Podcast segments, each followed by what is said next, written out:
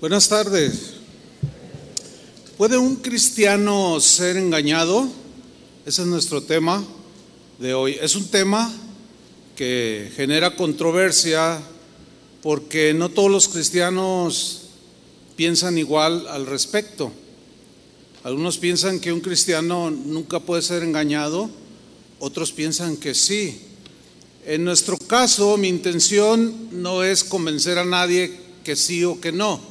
Simplemente voy a enseñar lo que como pastor me corresponde, como responsabilidad pastoral eh, de lo que vemos en las escrituras sobre el tema.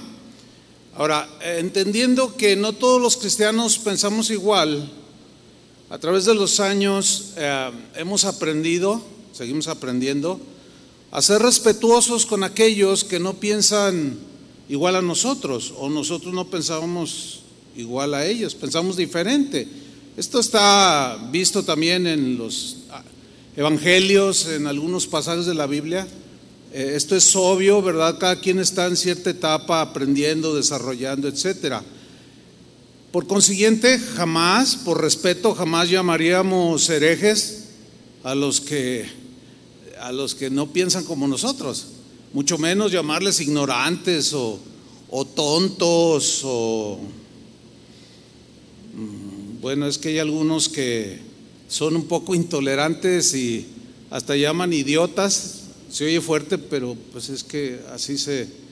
Eh, yo pienso que también están aprendiendo, ¿verdad? porque llaman tontos, idiotas y otros calificativos, otros adjetivos fuertes a los que no piensan como ellos, siendo cristianos. Pero es que viene a mi mente aquel pasaje cuando Jesús dice, y a nadie, cualquiera que llame tonto, hay una versión que dice, cualquiera que llame idiota a su hermano está expuesto al infierno de fuego. Yo no quiero estar expuesto, prefiero respetar. Pero hay cristianos, o sea, lo que voy a enseñar es para ustedes y, ustedes analicen a la luz de las escrituras y, ustedes ah, tomen sus propias conclusiones al final.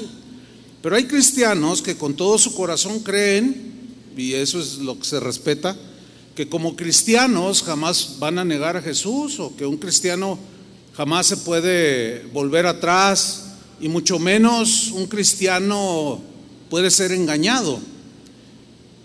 Pero desde nuestro punto de vista, que espero que sea respetado, y si no lo es, bueno, pues cada quien, ¿verdad?, dará cuentas al Señor.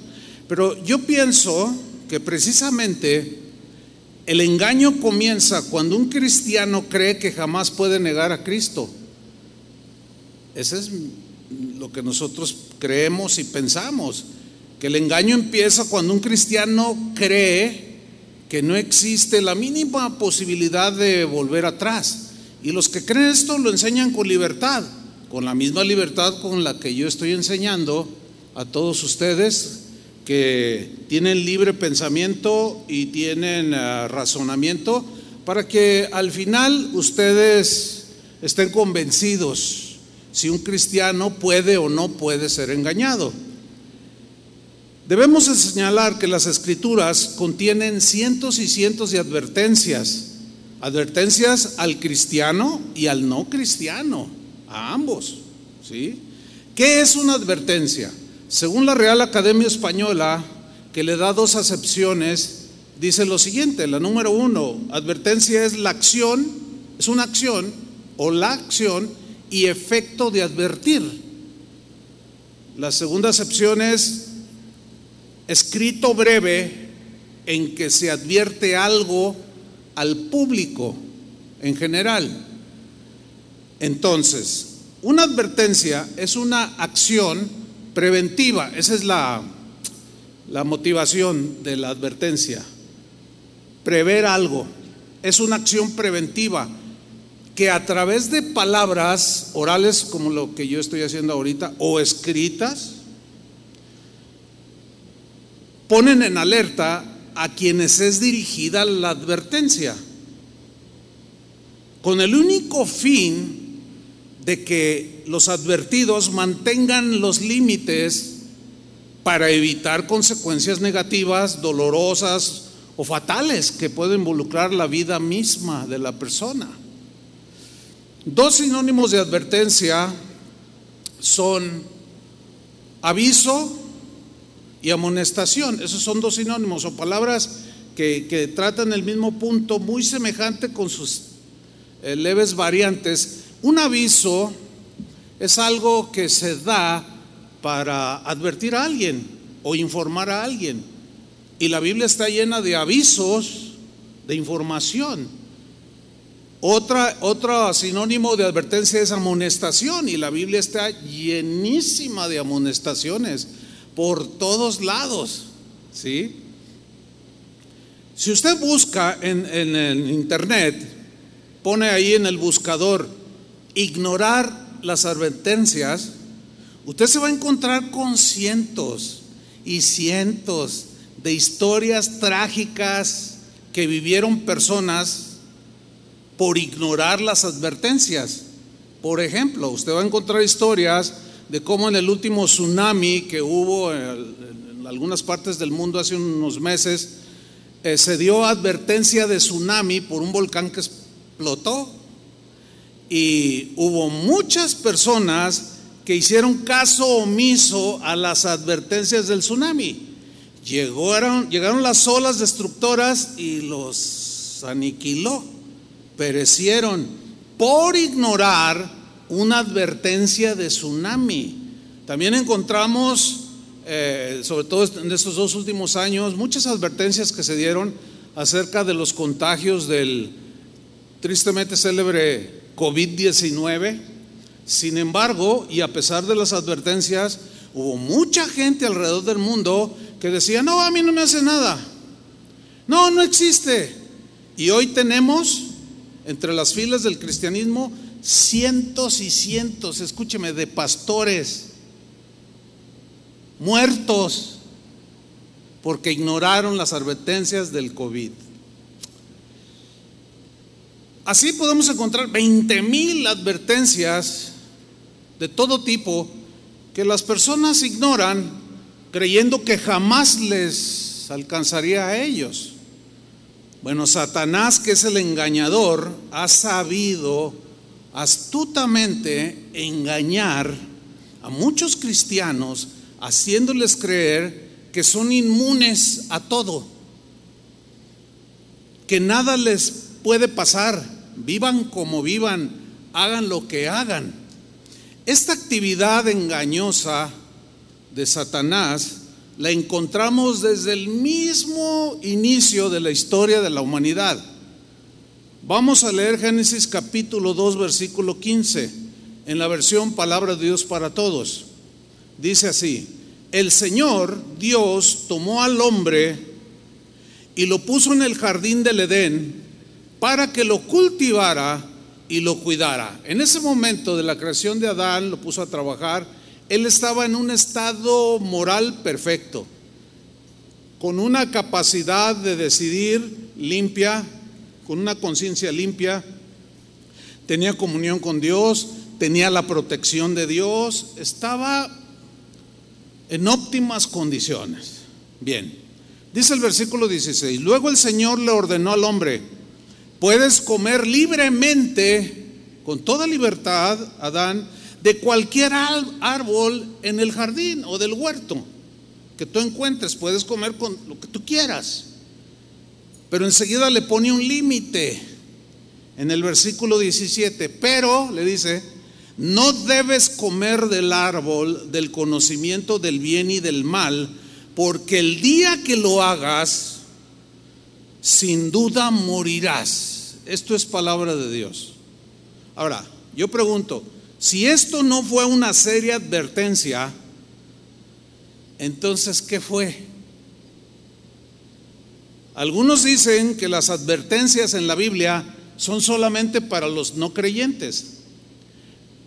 Fíjese, pero hay otros que dicen que las advertencias dadas a los creyentes fueron dadas no porque fueran a sucederles, sino para producir el efecto contrario. Por ejemplo, cuando Jesús dijo, el que me negare, yo también lo negará, lo negaré. Entonces, algunos creen que esa, advertencia sí es para cristianos, pero para producir el efecto de no negarlo. Pero como que no me hace clic, ¿verdad? Pero sigamos adelante. Vamos al capítulo 3 de Génesis, versículo 1, para ver lo que sucedió con esa advertencia que Dios le dio a Adán y a Eva. Vamos a leer Génesis 3, versículo 1, en la versión en lenguaje actual. Dice así, entre los animales salvajes que Dios creó, no había otro más astuto que la serpiente. Este cierto lenguaje eh, eh, simbólico que habla de que había un enemigo que siempre la Biblia lo ha catalogado como la serpiente, ¿sí? La serpiente antigua, incluso dice en Apocalipsis. Y dice que un día la serpiente, que era pues Satanás, le dijo a la mujer que estaba en un estado de inocencia, puro, limpio, libre, eh, protegido por Dios, pero tenía, Dios le había puesto lo que se conoce como la capacidad de decidir libremente. Así Dios nos hizo. Entonces le dice, un día la serpiente le dijo a la mujer, así que Dios les dijo que no comieran de ningún árbol del jardín. Esta pregunta que le está haciendo a Eva tiene la intención o tenía la intención satánica de sembrar la duda en la mente de Eva cuestionando la advertencia de Dios. Versículo 2, la mujer le contestó, sí podemos comer de cualquier árbol del jardín, podemos hacerlo. Lo que Dios nos dijo fue, en medio del jardín hay un árbol que no deben ni tocarlo, tampoco vayan a comer de su fruto, pues si lo hacen, morirán. Pero la serpiente insistió, eso es mentira, no morirán. Y el engaño de Satanás consistía en negar o minimizar la advertencia de Dios de que si comían, se morían. Ahora, bueno, ya sabemos, estamos aquí porque pues comieron. Eh, la historia ya es de todos conocida, ¿verdad? Estamos luchando aquí contra el pecado, contra la maldad, etcétera. Pero ¿qué fue lo que sucedió? Bueno, Adán y Eva ignoraron, no atendieron la advertencia de Dios de no comer de ese árbol y fueron engañados como con consecuencias trágicas para toda la humanidad. Fíjate todo lo que trascendió hacia todos los seres humanos por ignorar la advertencia de Dios. La prueba irrefutable de que la advertencia de Dios, si era violentada, tendría consecuencias trágicas, la prueba irrefutable son los millones y millones y millones de tumbas alrededor de todo el mundo de seres humanos porque Dios nos creó para ser eternos, para vivir en el huerto del Edén eternamente. Eso es algo maravilloso. Pero la paga del pecado, ¿qué es? Muerte, muerte espiritual y muerte física. Ahora, ellos estaban en comunión con Dios, en protección con Dios, pero ignoraron la advertencia de no comer y desobedecieron. Ahora, hay algo interesante en el capítulo 3 de Génesis, versículo 13, porque después de haber comido, que Dios los buscó, ¿y dónde están? Estaban escondidos. Porque se dieron cuenta que habían cometido un gravísimo error. Entonces Dios les dice, ¿dónde están? ¿Dónde están? ¿Por qué se esconden? Adán le, dice a Dios, bueno, es que te oí, tu voz y tuve miedo y me escondí. Y en, el, en Génesis 3:13, miren lo que le, le preguntó Dios a Eva. Entonces Jehová Dios le dijo a la mujer, ¿qué es lo que has hecho? ¿Qué fue lo que hiciste? Le pregunta. Y dijo la mujer, la serpiente, ¿qué? Me engañó y comí. a pesar de estar bajo toda la protección de Dios, bajo toda la cobertura de Dios, bajo la bendición de Dios, ella fue engañada por la serpiente, por Satanás, ignoró la advertencia y comió. Ahora, aquí el verbo engañar, me engañó, viene de un término hebreo, una palabra hebrea, nasha, que significa, se puede traducir, la primera, el primer significado, según los eruditos en, hebreo, dicen que significa dirigir descarriando. En otras palabras, Eva dijo, Satanás me empezó a dirigir como por medio de, de las dudas que sembraba. Lo empezó a dirigir desviándola para descarriarla. Otra traducción es engañar mentalmente. Y eso es lo que Satanás sigue siendo, haciendo hasta el día de hoy. Todo engaño entra por la mente. Es en la mente donde se libra esa batalla. También se puede traducir como seducir moralmente. Entonces lo que Eva está diciendo, pues la serpiente me empezó a seducir, me empezó a dirigir, me descarrió, me engañó en mi mente y moralmente caí. Fui seducida y caí. Pablo, el apóstol, dice algo muy interesante respecto a ese episodio del Génesis. En la primera carta a Timoteo capítulo 2 versículo 13 dice, pues Adán fue creado primero y luego Eva. Ahora, noten el versículo 14, él, Adán, no fue engañado sino que la mujer, al ser completamente engañada, cayó en pecado. Eva fue la primera que cayó en pecado, pero el pecado de Adán es peor, porque él lo hizo de manera deliberada. Aquí Pablo dice, él no fue engañado. Cuando Eva le dice, comí no se sabe qué pasó en la mente de él.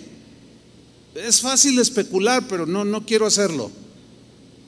Lo que sí es que Pablo dice que Adán no fue engañado, que la mujer fue la que fue engañada, lo cual significa que Adán pecó de manera deliberada, sabiendo con toda alevosía lo que estaba haciendo. Y la Biblia hace una advertencia muy seria al que peca deliberadamente, al que peca de manera consciente así, que sabe lo que está haciendo, dice, está pisoteando la sangre del Hijo de Dios.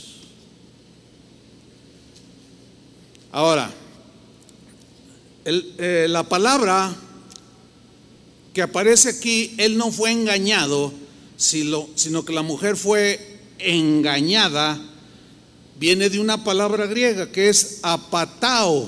Esta palabra se traduce en primera instancia por engañar, pero también tiene la idea de mentir, o sea, mentir para engañar. El mentir son palabras, mensajes, avisos, cosas que se dicen para engañar y tiene la idea también de entrampar con artimañas, con mentiras para engañar y finalmente atrapar. ¿Sí? Es como el cazador que utiliza señuelos para engañar a su presa. ¿Sí? Hay silbatos que imitan el, eh, o aparatos ya hasta con pilas que imitan los sonidos de los animales que usan los cazadores y los animalitos dicen, ay, pues por ejemplo, si quieren cazar un, un macho, un guajolote silvestre, hacen el ruido de una, este, pues guajolota hembra. Entonces el guajolote se la cree. Y ahí va el guajolote. Porque se parece mucho y se acerca y le tiran la flecha y adiós, ahí quedó.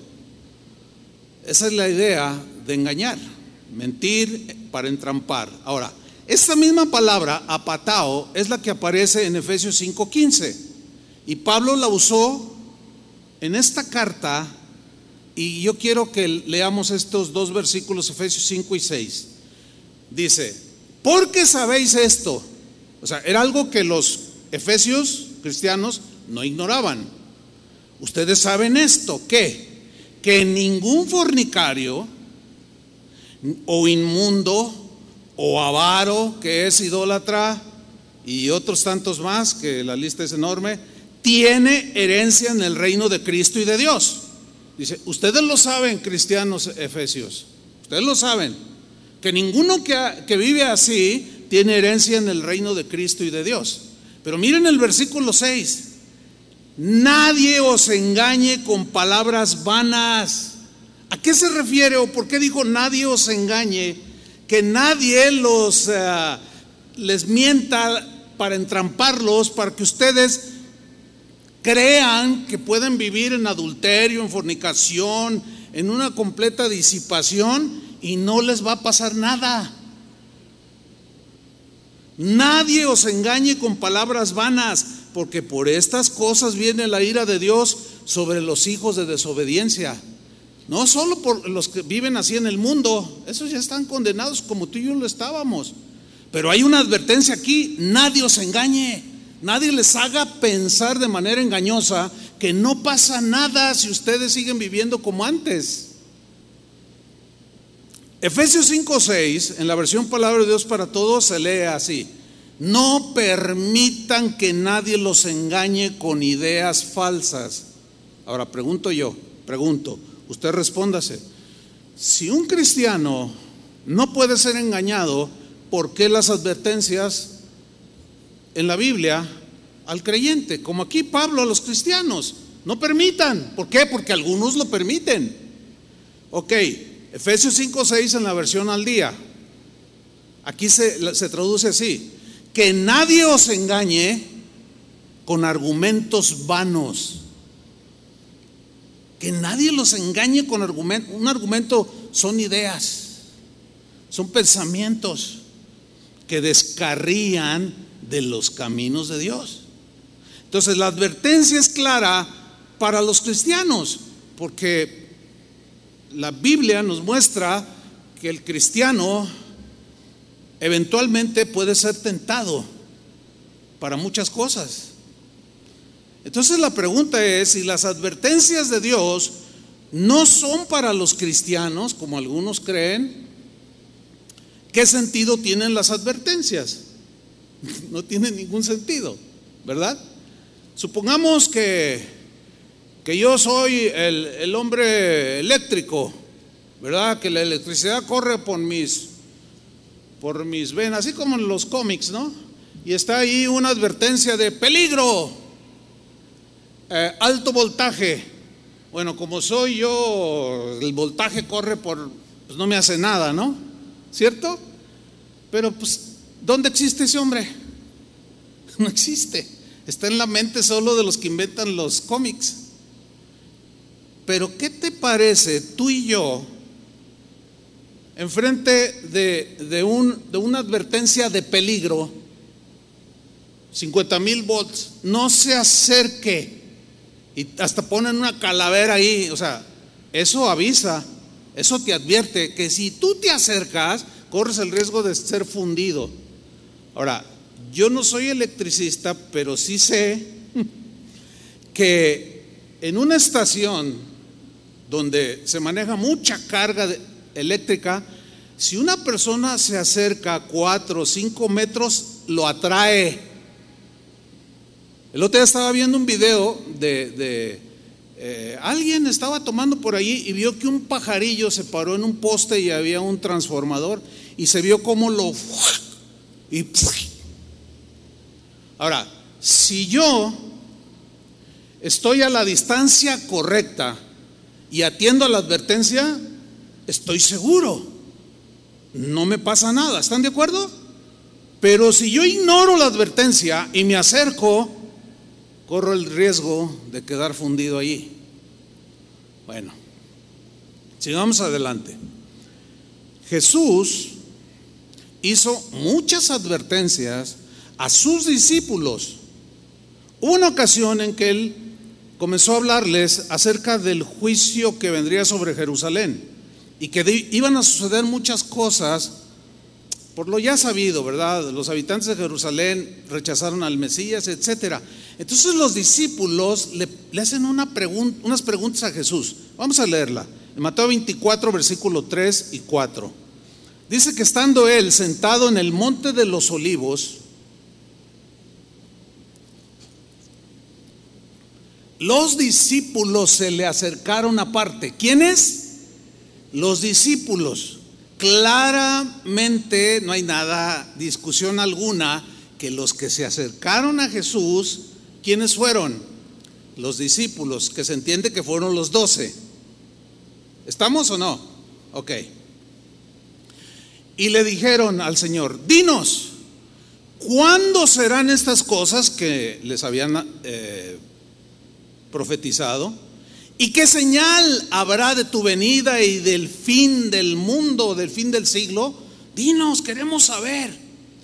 Respondiendo Jesús les dijo, fíjense, quiero que noten que no les respondió sus preguntas, sino que les hizo una advertencia.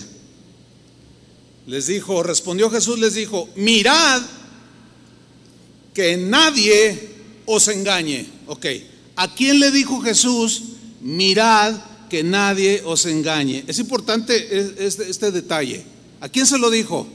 A sus discípulos. Ok, si un cristiano no pudiera ser engañado, o sea, no tiene sentido lo que Jesús está haciendo aquí. ¿Me están siguiendo?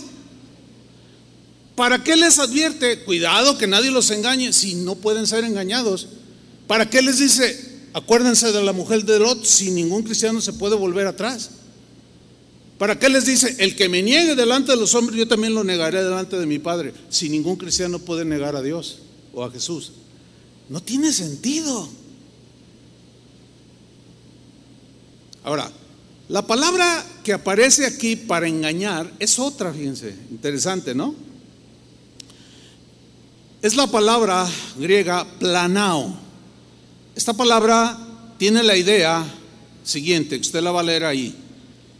Se, traduce así, en primera instancia se traduce, hacer vagar a alguien de la verdad. ¿Qué es vagar? Sin rumbo. No sabe ni a dónde va. Acerca de la verdad de Cristo. Ahora, ustedes están en Cristo. Ustedes dicen que son, decimos que somos cristianos, que profesamos la doctrina de Jesús podríamos en algún momento caer en el engaño que nos haga vagar o divagar de las verdades del Evangelio? Bueno, según Jesús, sí. Porque la advertencia es para sus discípulos. Ok, también se puede traducir como errar, descarriar, seducir. En el versículo siguiente, el versículo 5, Jesús les dice la razón de por qué deben de tener mucho cuidado de que nadie los engañe. Dice el versículo 5, porque vendrán muchos, y esa, esa palabra muchos me asusta, porque vendrán muchos en mi nombre, o haciéndose pasar como, como delegados míos o como gente mía, diciendo, yo soy el Cristo. Y mire la frase final del versículo 5, y a muchos engañarán. Esto ya me puso muy asustado, porque son palabras de Jesús. Si usted busca en Internet, esa es una de las cosas positivas, tiene cosas positivas y negativas del Internet, pero busque, ponga en el, buscador algo así como falsos cristos en el siglo XX y usted se va a encontrar con historias, a mí en lo particular me tocó, me tocó de primera mano en los años 80, recién convertido, de un hombre llamado Jim Jones que era pastor de una iglesia, predicaba el evangelio bien, la gente bien, era, hay videos, están en internet ahorita ya. eh, donde se veía cómo alababan a Dios. Bonito, él predicaba bien, pero algo le, se le metió. Que él primero fue engañado y después arrastró a toda su congregación, haciéndoles creer que él era el Mesías. Después se victimizó y dijo que nadie lo quería, que los querían matar. Se llevó a su, toda su iglesia, casi mil personas, a, un lado de, de Venezuela, en Sudamérica. Los manejó de tal manera que terminaron suicidándose. Mire, yo estaba recién convertido, ¿eh? Tenía, yo creo que como seis meses de convertido cuando pasó eso. Y yo estaba viendo las noticias y yo me impacté. Dije, ¿cómo cristianos? Fue terrible eso. Aún no hace mucho estaba viendo otra vez ese, ese documental y me siguió impactando porque había niños, gente, gente que amaba a Dios. Pero fueron engañados terriblemente. Ahora, vamos a, allí mismo en Mateo, pero al, al 24, pero al versículo 24.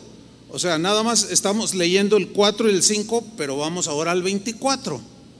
Porque aquí hay un texto que ha causado muchas controversias entre los que creen que un cristiano no puede ser engañado con los que creen que un cristiano sí puede ser engañado y, discuten mucho y hasta, tristemente, hasta en la actualidad hasta se hacen videos el uno al otro y se descalifican. No, tú eres un ignorante, tú eres un, bobo, tú no sabes nada y, se ofenden bien feo, muy, denigrantes esos, ese, ese tipo de videos. Pero vamos a leerlo, Mateo 24, 24, dice, está hablando Jesús sigue hablando aquí, porque se levantarán falsos cristos y falsos profetas. Esta es palabra de Jesús. Y harán grandes señales y prodigios. O sea, señales milagrosas. Pueden ser sanidades, hechos portentosos, cosas sobrenaturales. Pero dice que son falsos cristos y falsos profetas, que harán estas grandes señales y prodigios de tal manera, dice, que engañarán, si fuere posible, aún a los escogidos. ¿Saben cuál es la frase que genera controversia? Es la frase si fuera posible, si fuere posible, aún a los escogidos. O sea, engañarán si fuere posible aún a los escogidos. ¿Por qué? ¿Por qué genera controversia? Porque algunos lo entienden como la frase, si fuera posible, lo entiende como una imposibilidad total. O sea, a muchos engañarán y será tanto el poder que tengan de, que, que si fuera posible engañarían a los escogidos. Y ellos entienden, lo cual Jesús quiso decir que no es posible.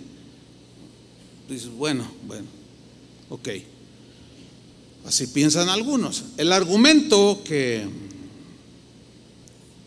que presentan es el siguiente. A ver, un cristiano está completamente seguro en Cristo, dicen. Y yo creo eso. ¿Ustedes también lo creen? Sin duda. Un cristiano está completamente seguro en Cristo. Nada le puede arrebatar de la mano de Jesús. Yo creo eso. ¿Ustedes también? Ah, vamos bien. Por consiguiente, dicen, es imposible, imposible que un cristiano que está protegido, que está seguro, pueda ser engañado. Es imposible, porque está protegido. Suena bien, ¿no? Pero todavía no terminamos, o sea, quédese con eso porque el, el argumento Parece convincente, ¿verdad? No, no. Entonces, por consiguiente, es imposible que un cristiano pueda ser engañado. Un cristiano no, puede ser descarriado. Un cristiano jamás podrá ser seducido, jamás podrá negar a Jesús. Y tampoco un cristiano que está protegido y seguro en Cristo puede negar a Jesús. Suena bien, ¿verdad? Pero, de manera inexplicable, este argumento olvida las advertencias de Jesús de si el que no permanece en mí será cortado. ¿Sí o no dice también? O sea, dicen una verdad en la cual creemos, pero, pero también Jesús dijo que el que no persevere, que el que no permanece, será cortado. Se seca y es echado al fuego. También dice eso. Entonces, la controversia se genera en la frase si fuere posible. Fíjense, en Mateo 24, 24 dicen algunos eruditos eh, o gente muy entendida en el idioma griego que esta frase tiene la implicación de, da la idea o contiene la idea de, de que hay algo potencial en esa frase. ¿Potencial en qué sentido? Se podría leer de esta manera, siendo que ustedes pueden ser engañados, porque potencialmente podemos ser engañados. ¿Sí o no? Ahora, Adán y Eva estaban seguros en Dios, en el Edén. Mientras ellos permanecieron, estaban protegidos. Hicieron a un lado la advertencia y vinieron las consecuencias. Bueno, el principio sigue siendo el mismo. Estamos seguros en el Señor, pero hay advertencias de permanecer, de ser fieles, de no negarle, de no negarlo, e incluso hasta dar la vida por Él si fuera necesario. Ya que ustedes pueden ser engañados, puesto que pueden ser engañados, no les crean a los falsos maestros. Lo cual me lleva a, los que creen de esa manera, pues aquellos entienden Mateo 24, 24 más o menos así. Porque se levantarán falsos cristos y falsos profetas y harán grandes señales y prodigios de tal manera que engañarán a muchos. Pero ustedes no se preocupen. Los elegidos no pueden ser engañados. Eso es algo imposible. Lo cual el texto no dice eso. No dice eso. Pero algunos lo entienden así. Porque si si fuera imposible ser engañados como cristianos, ¿qué sentido tiene que Jesús les haya dicho a sus discípulos, mirad que nadie os engañe? No tiene sentido, ¿me están captando? No tiene sentido. Cuídense de ser engañados. No tiene sentido que les dé una advertencia que, que no les va a afectar a ellos. Es un, es un son afirmaciones o deducciones o argumentos que no tienen sentido. Ahora, hay algo interesante en el versículo 25 del mismo Mateo 24, porque Jesús continúa hablando y dice, ya os lo he dicho antes. ¿Qué fue lo que les dijo antes? Lo vuelve a repetir. Lo que dijo en el versículo 4 y 5. Mirad que nadie os engañe, porque vendrán muchos y a muchos se engañarán. Y en el 25 les vuelve a decir, ya os lo he dicho antes, que así que si os dijeren, mirad, está en el desierto, o sea, el falso Cristo, el falso profeta, no salgáis, o mirad, está en los aposentos, no lo creáis. ¿Por qué? Porque pueden ser engañados. Ahora, hay un versículo en Jeremías 17, capítulo, versículo 9. Es muy conocido ese versículo, yo creo que todos en algún momento lo hemos citado. Este versículo, Jeremías 17, 9, dice lo siguiente, engañoso es el corazón más que todas las cosas y perverso. ¿Sí, ¿Sí, lo habían oído alguna vez o leído? Yo creo que todo mundo. ¿Cómo es el corazón del ser humano? Engañoso. La versión al día lo traduce de esta manera. Nada hay tan engañoso como el corazón. Pero los que uh, afirman que no le pasa nada a un cristiano, dicen, momento, momento, pastor. La Biblia dice en Ezequiel 36, 26 lo siguiente, os daré un corazón, un nuevo corazón. Yo tengo un nuevo corazón, ¿ustedes también? Dios me dio un nuevo corazón. Y os infundiré un espíritu nuevo. Yo tengo ese espíritu nuevo renacido para Dios. Ustedes también. Qué bonita promesa, ¿no es cierto? Que se cumplió ya en nosotros. Pero, pero fíjense cómo, cómo lo aplican. A ver, a ver, a ver. Usted dice que Jeremías 17:9 dice que el corazón es engañoso, es perverso. Bueno, es que ahí dice, no es que yo diga, ahí dice. Sí, pero Dios nos dio un corazón nuevo, un espíritu nuevo, nos quitó ese corazón de piedra que ahora tenéis, dice, y os pondré un corazón de carne. Yo le doy gracias a Dios porque eso, eso sucedió en mí y también en ustedes. Denle un aplauso al Señor, eso es maravilloso.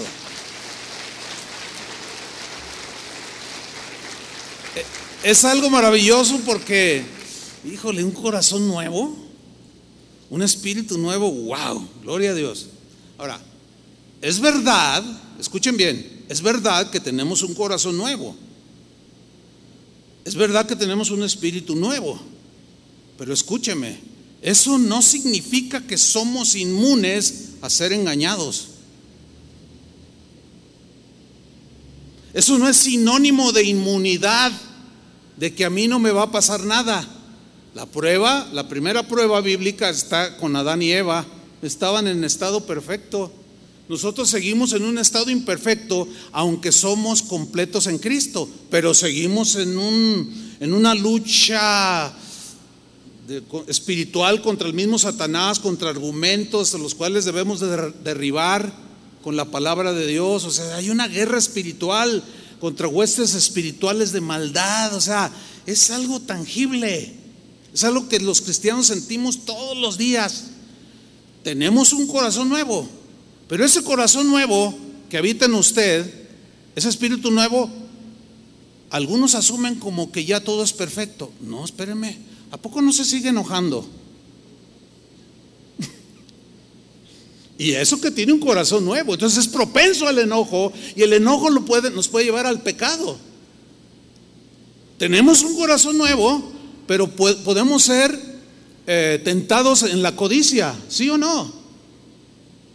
A pesar de que tenemos un corazón nuevo y un espíritu nuevo.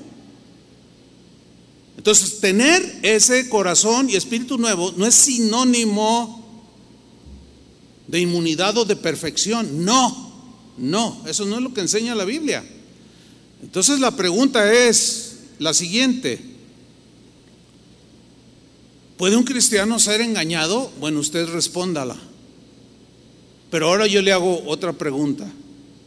¿Podrá un cristiano, ya cristiano con corazón nuevo y espíritu nuevo, engañarse a sí mismo? Porque a pesar de que tiene un corazón nuevo, sigue habiendo vestigios de en esta naturaleza caída, con tendencia al pecado, en la mañana les pregunté, les hice la misma pregunta. ¿Ustedes creen? Contéstenme, les dije. A ustedes no les dije porque luego este, les sucede lo que sucedió en la mañana. Les dije, a ver, ¿ustedes, ¿cuántos de ustedes creen que un cristiano puede ser engañado a sí mismo? Y hubo, hubo gente que dijo, no, no, ¿no? Yo dije, ay, bueno, si un cristiano no puede engañarse a sí mismo, Este, sería fabuloso, ¿no? El asunto es que la Biblia dice lo contrario, hermanos. Un ejemplo. En el Antiguo Testamento, ustedes saben, Israel continuamente desobedecía a Dios y Dios traía juicios sobre las civilizaciones de aquellos tiempos y sobre su pueblo en diferentes etapas del tiempo, de la historia, sobre Israel. En una de esas, Dios le dijo a Israel por medio de Jeremías, voy a diles que voy a mandar a los caldeos, porque ellos serán mi brazo que ejecute el juicio y el castigo contra ellos por idólatras y desobedientes, y etcétera, etcétera. Entonces Jeremías va y les da el mensaje. Y miren lo que dice Jeremías 37, 9. El que dijo que engañoso es el corazón. Dice, así ha dicho Jehová, les dice a los israelitas, no os engañéis a vosotros mismos. No se engañen a ustedes mismos diciendo, sin duda ya los caldeos se apartarán de nosotros. O sea, se irán, no nos tocarán, somos el pueblo de Dios, Dios nos protege, da, da, da, da. Dice, porque no se apartarán. Pero quiero que noten eso que dice allí. No se engañen a ustedes mismos diciendo, ¿quién les metió esa idea de que no iba a pasar nada? Ellos mismos, entre ellos mismos. Por eso Dios le dice a Jeremías, ve, ve y diles, no se engañen a ustedes mismos. Alguien puede objetar y decir, pastor, pero ese texto es del Antiguo Testamento. También el del corazón nuevo es del Antiguo Testamento. Pero bueno, vamos al Nuevo Testamento a ver si un cristiano potencialmente puede ser eh, engañado. Gálatas 6, versículo 7. En la versión Palabra de Dios para Todos. Sígame con atención. Dice, no se engañen ustedes mismos. Digo, eh, eh, más claro no puede ser, ¿no? En la Reina Valera dice, no os engañéis. Entonces, yo, yo, yo, yo, Chuyo Levares, ¿puedo engañarme a mí mismo aunque tenga un corazón nuevo? Potencialmente existe la posibilidad. ¿Sí? como Jim Jones. Era un pastor que predicaba, era de una denominación cristiana. Predicaba bien, pero algo le pasó. El engaño entró y ya se sintió el Mesías, el Cristo que había de venir. Bueno, hoy creo que en Estados Unidos hay una mujer que dice que es la encarnación de Cristo. Hay un judío en Israel que dice que él es el Mesías, el que había de venir. Y tú lo ves así y dices, No se engañen ustedes mismos, porque nadie puede hacerle trampa a Dios. En la versión Reina Valera dice, no os engañéis, Dios no puede ser burlado. Sin embargo, hay quienes piensan erróneamente, engañándose a sí mismo, a sí mismos, que pueden seguir viviendo como antes y no les pasa nada argumentan que están en las manos del Señor y Él dijo, nada ni nadie los arrebatará de mi mano. Y yo creo eso, pero sigues viviendo como quieres. Nada me pasa, no te engañes, hermano. ¿De dónde sacas eso? Fíjate lo que dice aquí. No se engañen ustedes mismos porque nadie puede hacerle trampa a Dios. Nadie, nadie es nadie. Uno cosecha lo que siembra. Esa es una ley en el cristiano y en el no cristiano. Uno cosecha lo que siembra. Versículo 8. Quienes siembran únicamente para complacer su naturaleza humana y sus malos deseos solo cosecharán la destrucción eterna. Pero el que siembra para agradar al Espíritu cosechará la vida eterna. Ahora, ¿Existe la posibilidad entonces de que un cristiano se engañe a sí mismo y llegue a pensar que puede hacer lo que sea y puede engañar a Dios diciendo, no, pero a mí no me pasa nada porque soy su hijo? Y nunca dejará de ser su hijo.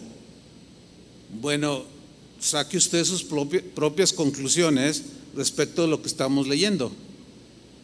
Otro versículo, Santiago 1:22. En la Reina Valera dice, pero no sean solamente oidores, sino hacedores de la palabra, engañándoos a vosotros mismos. Pero en la versión Palabra de Dios para Todos dice así, pero no es suficiente con solo oír el mensaje de Dios, como ahorita, no es suficiente. Hay que obedecerlo. Si solo lo oyen sin hacer lo que dice, ¿qué? se están engañando a sí mismos. Conclusión, ¿puede un cristiano ser engañado? Bueno, cada quien, porque puede ser que haya alguno aquí que dice, no, está bien, si usted dice que no, pues ni modo, ¿yo qué puedo hacer? No voy a obligarlo ni a, convencerlo, yo nada más le estoy diciendo lo que la Biblia también dice del otro lado, ¿sí? Entonces, otra pregunta, ¿potencialmente puedo engañarme a mí mismo? Bueno, usted saque sus conclusiones, porque sin duda que más de uno en este lugar en algún momento de su vida se ha engañado a sí mismo. Y tienes un corazón nuevo y un espíritu nuevo, pero te has engañado a ti mismo. De diversas maneras. Por ejemplo, un, marido que dice, ay, este, híjole, no, pues ya no quiero a mi esposa. Ay, Señor, tú sabes que yo no la quise cuando me casé con ella. Y luego viene una vocecita y dice, es que te equivocaste cometiste un grave error. Pero Dios perdona los errores. Entonces, ay, de veras, ¿verdad? Señor, perdóname por haber cometido tan grave error de haberme casado con esta señora. Perdóname. Y ahora me voy a casar con otra. Ah, no me diga qué campechano eres, o sea, qué listo eres, o sea, ¿de dónde sacas eso? No, pues es que fue un error. Y Dios perdona los errores. Dice, ay, por favor, ¿cómo llegas a esa conclusión? Bueno, a esa llegan algunos. Precisamente.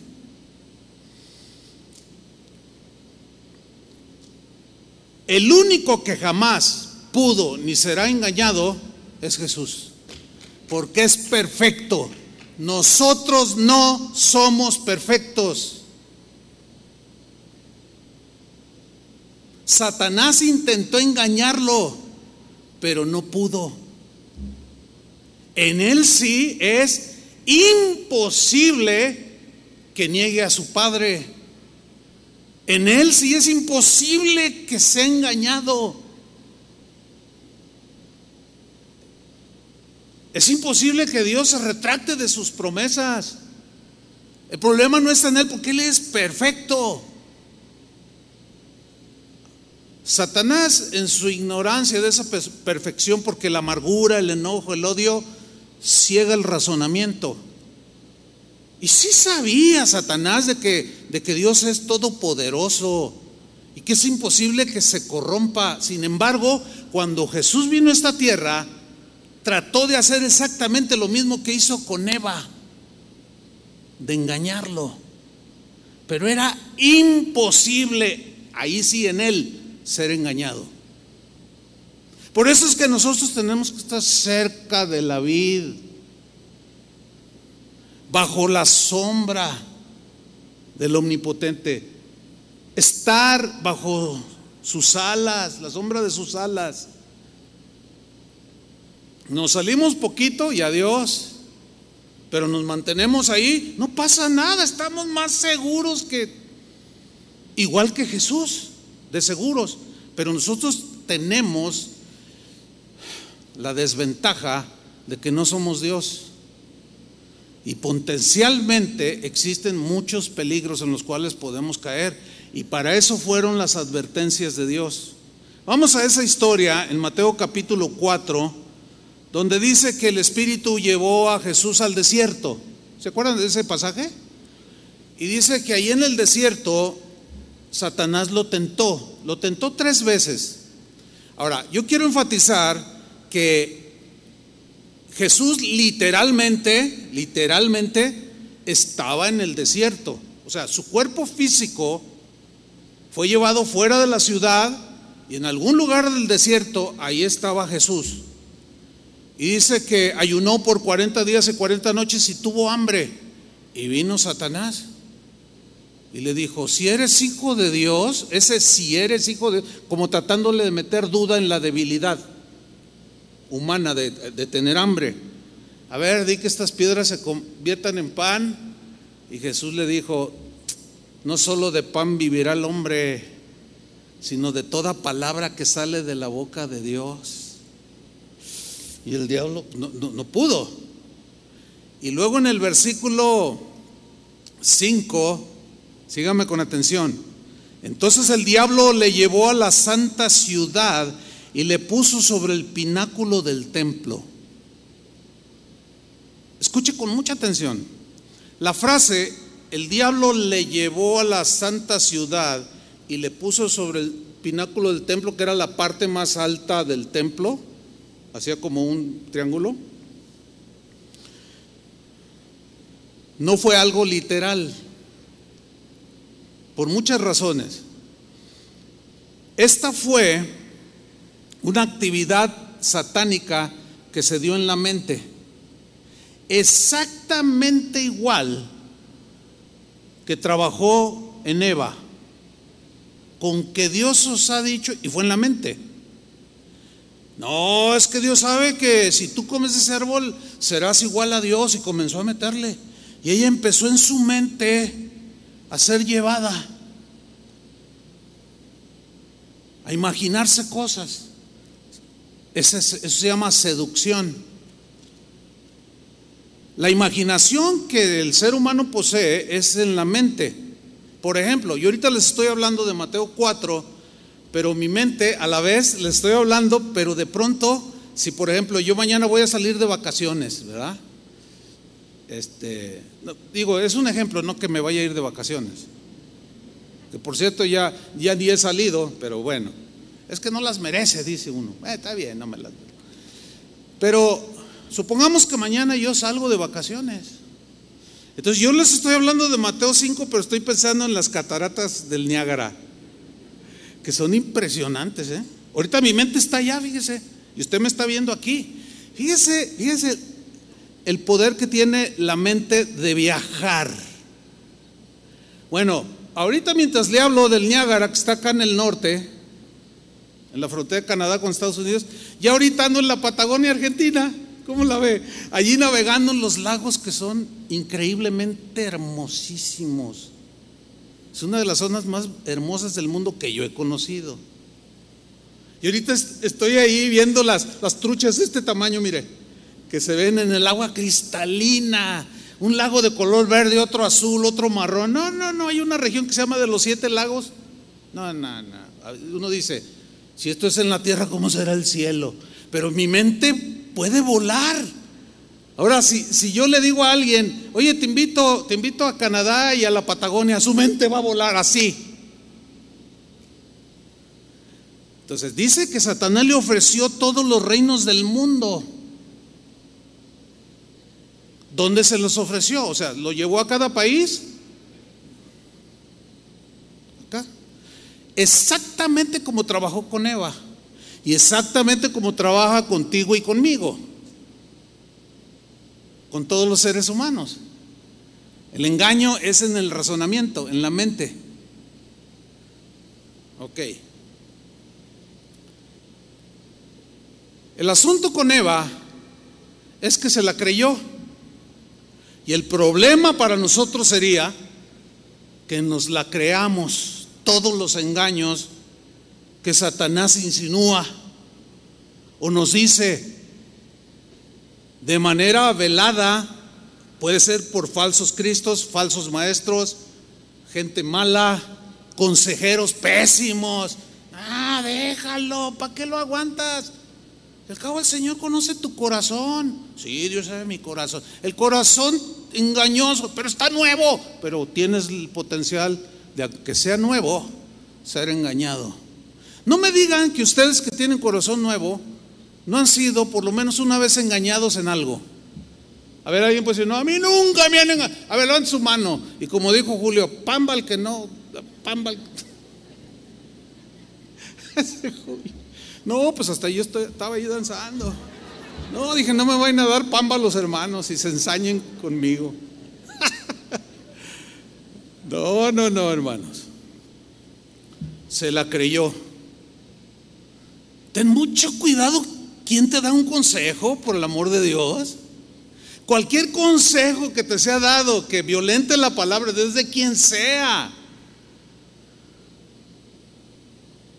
te quiere descarriar. Por la razón que sea, ignorancia o, deliberadamente. Entonces, ¿puede un cristiano ser engañado? Bueno,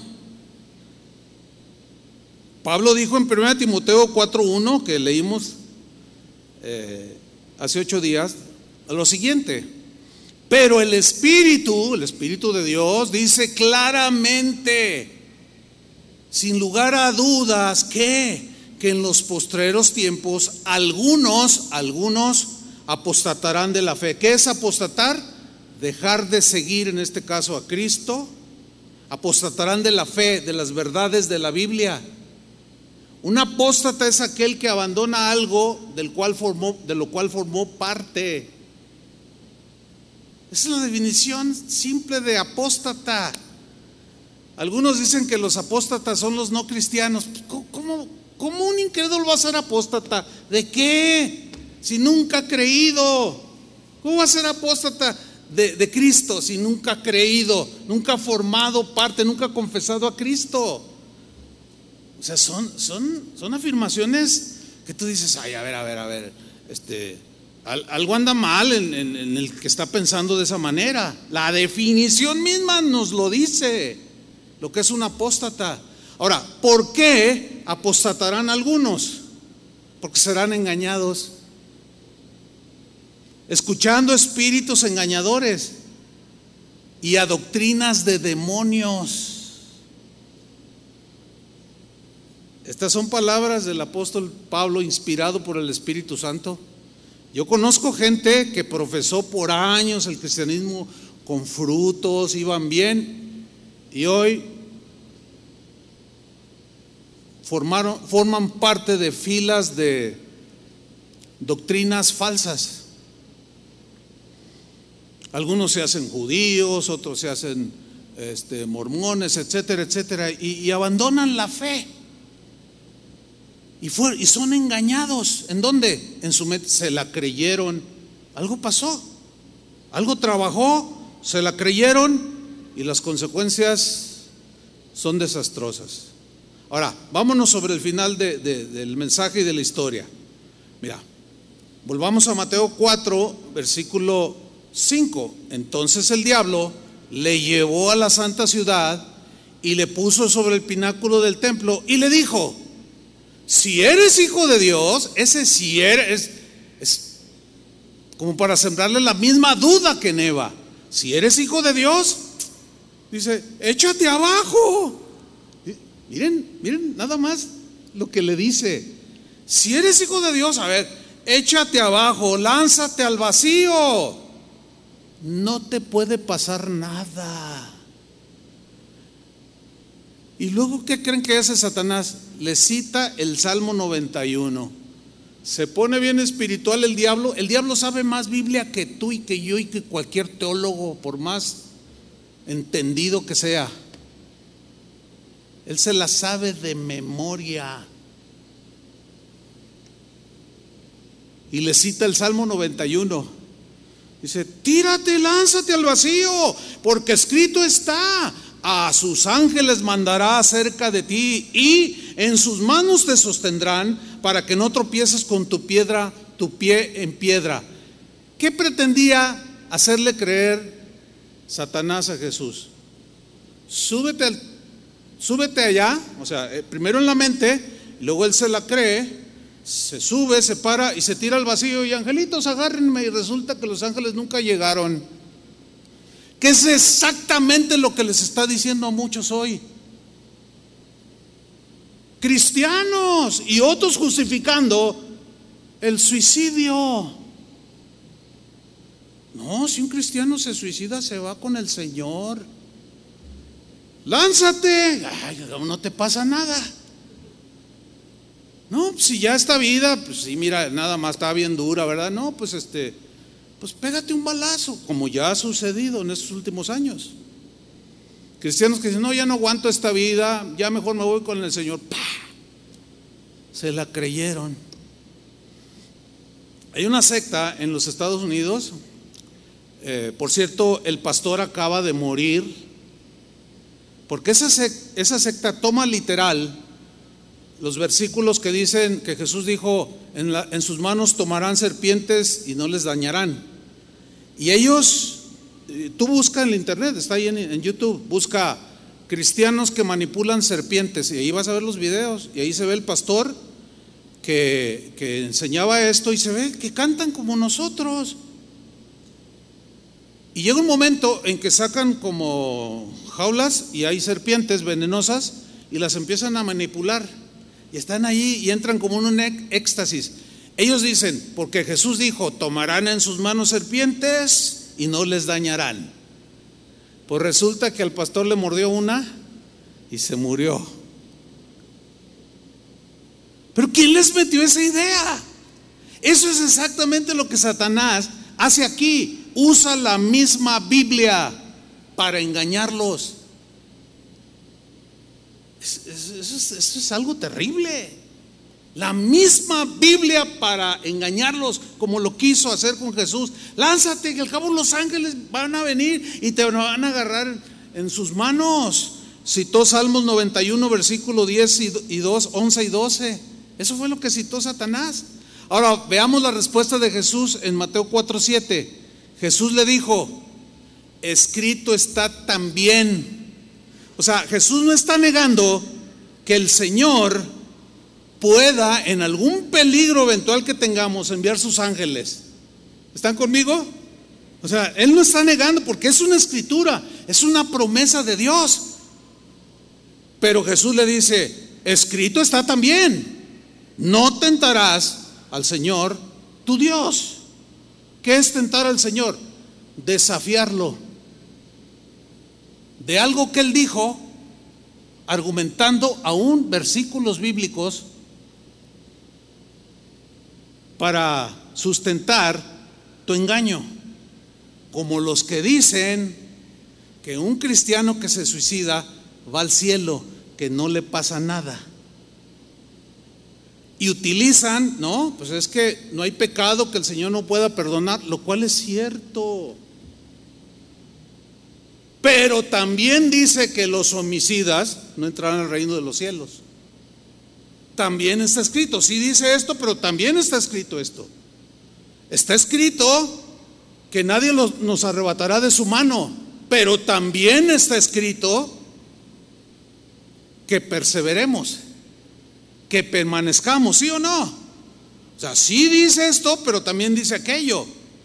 Están tentando a Dios los que dicen que un cristiano jamás va a poder negar a Jesús. ¿Están tentando a Dios? ¿O tentamos a Dios cuando llegamos a creer que un cristiano jamás mira para atrás o que nunca puede ser engañado? No, yo estoy, soy inmune, estoy, no me pasará nada. Y, y luego, por otro lado, lo desafían con su conducta, que al cabo no me pasa nada. Y se están lanzando al vacío creyendo el engaño de Satanás de que no pasa nada aunque ignoren las advertencias que también están escritas. No, no, hay que, hay que tratar de tener todo en su casillero correcto. O sea, si estamos seguros en el Señor, pero si nos descarriamos y nos salimos y nos vamos, pues no piensen que, que la cosa va a marchar bien, ¿verdad que no? Yo les animo a todos los aquí presentes los que nos puedan estar viendo, que perseveren en Cristo. Que no se crean los engaños de Satanás de que no les pasa nada. Yo los animo a que, a que sean fieles al, al Señor, que no se aparten de su palabra ni a diestra ni a siniestra. que permanezcan, que abracen las promesas de Dios, pero que también abracen las advertencias de Dios. Que es exactamente lo que Jesús hizo.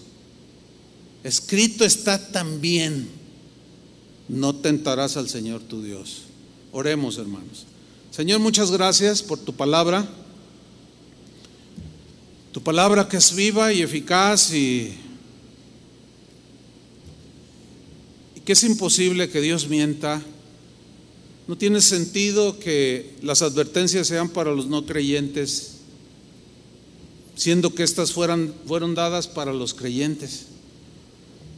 Pero el enemigo ha, ha ganado terreno, engañándonos aún con la misma palabra tuya, Señor. Qué tremendo es eso. Qué preocupante es esa situación y condición. Ayúdanos, Señor, ten misericordia de nosotros. Solos no podemos, separados de ti, nada podemos hacer. Tu gracia nos sostiene, tu gracia nos levanta, nos capacita. Tu buen espíritu nos guíe a tierra de rectitud. Que tu palabra que está escrita aquí pero que también está escrito en otro lado, sea la luz como el faro que alumbra en medio de la oscuridad para llegar a, buen puerto. Y que tu Espíritu nos guíe siempre, Señor. Que no neguemos tu nombre, ayúdanos, líbranos, Señor. Ayúdanos, fortalece nuestro espíritu a permanecer el mérito no es nuestro si permanecemos, sino el mérito sigue siendo tuyo porque tú nos darás la gracia si permanecemos, si perseveramos.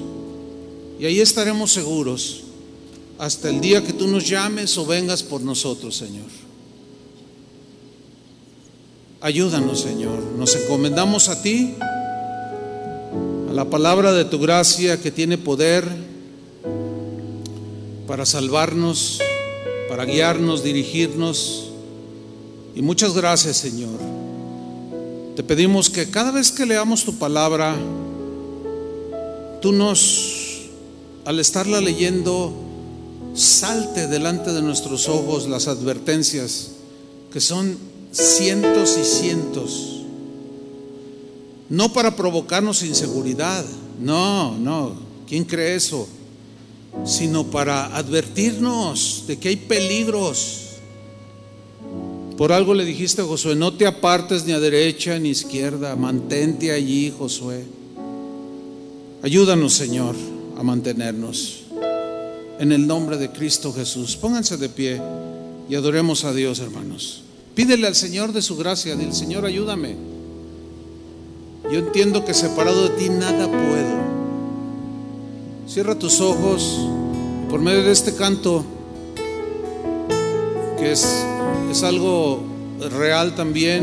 Jesús lo dijo, que por haberse multiplicado la maldad, el amor de muchos se enfriaría. ¿Y de quiénes son los que se enfriaría? De sus hijos, de los cristianos, los, los del mundo, pues en cuenta. Levanta tus manos al cielo y alaba al Señor.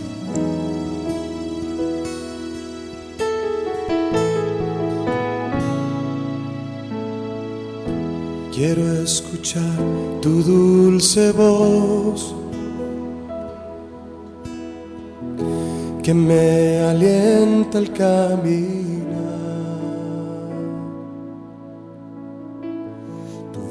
Que calma mi dolor me da fuerza para amar. Quiero aprender a obedecer tus palabras guardaré. Tiempos difíciles vendrán, mas tu amor me sostendrá. Quiero escuchar tu dulce voz. Dile al Señor. que me alienta el camino. Tu voz que calma mi dolor y me da fuerza para amar. Aprender a obedecer. Tus palabras guardaré.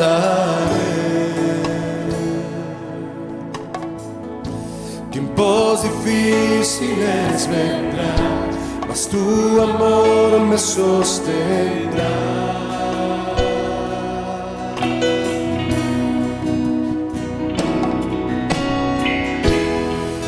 El amor de muchos se enfriará. La consagración no existirá. Unos pocos quedarán que pagando el precio irán declarándote Señor.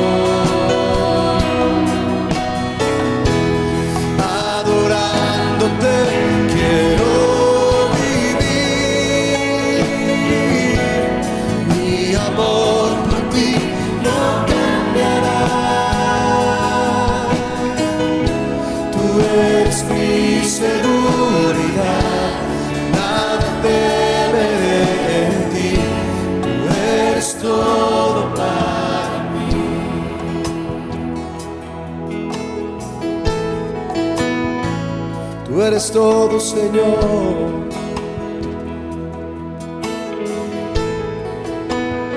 Díselo una vez más con nosotros. Quiero escuchar tu dulce voz que me alienta el caminar. Tu voz que calma mi dolor me da fuerza para amar. Quiero aprender a obedecer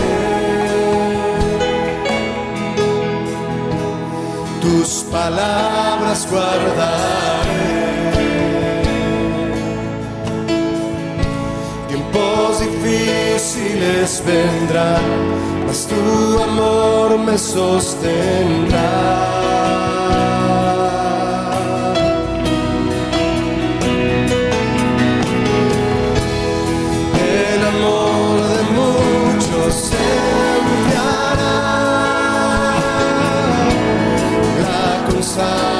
No existirá. Unos pocos quedarán que pagando el precio irán declarándote Señor.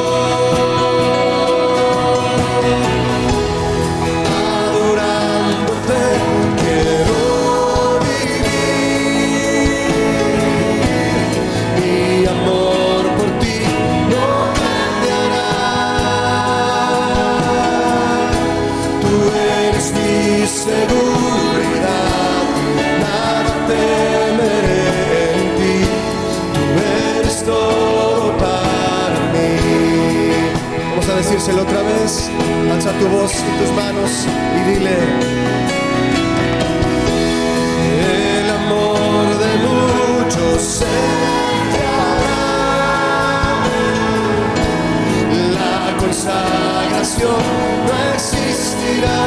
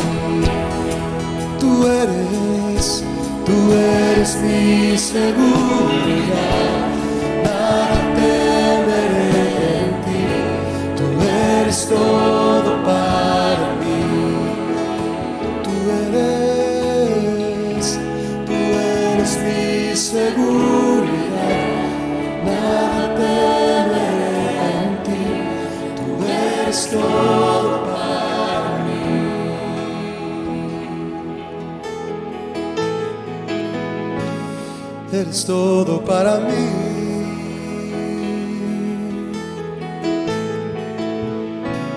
Eres todo, Señor. Voy a permanecer en ti.